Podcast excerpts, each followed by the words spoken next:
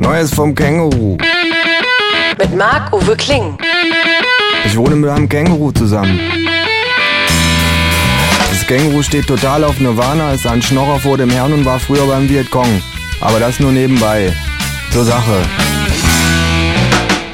Spielst du schon wieder Jojo? fragt das Känguru. Seit zwei Stunden. Sag ich, Ist das nicht langweilig? Kommt drauf an. sag ich, Auf was? mit was man es vergleicht, Verstehe. Sagt das Känguru.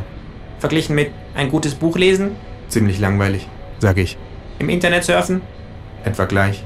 arbeiten gehen. Besser. Das Känguru schweigt. Friedlich beobachten wir, wie das Jojo immer wieder hoch und runter läuft.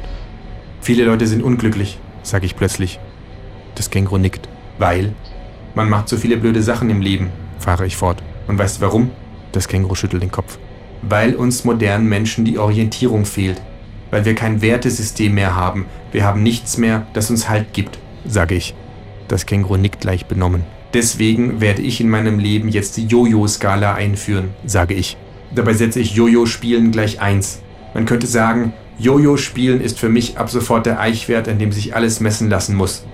Also in etwa Klavierspielen, 8 Jojos, Steuererklärung machen, 0,1 Jojos, laut Lieder mitsingen, deren Text man nicht wirklich kennt, 4 Jojos, Leuten, die Lieder singen, deren Text sie nicht wirklich kennen, zuhören müssen, 0,5 Jojos, schlafen, 10 Jojos, Software-Lizenzvereinbarungen durchlesen, 0, Periode 0 Jojos, nichts tun, 1,01 Jojos, abspülen, Ich habe schon 0,2 beim ersten Beispiel kapiert. Unterbricht mich das Känguru.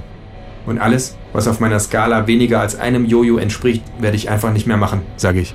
Darf ich auch mal? Fragt das Känguru. Hier, Sage ich. ich tue sowieso lieber nichts als Jojo spielen.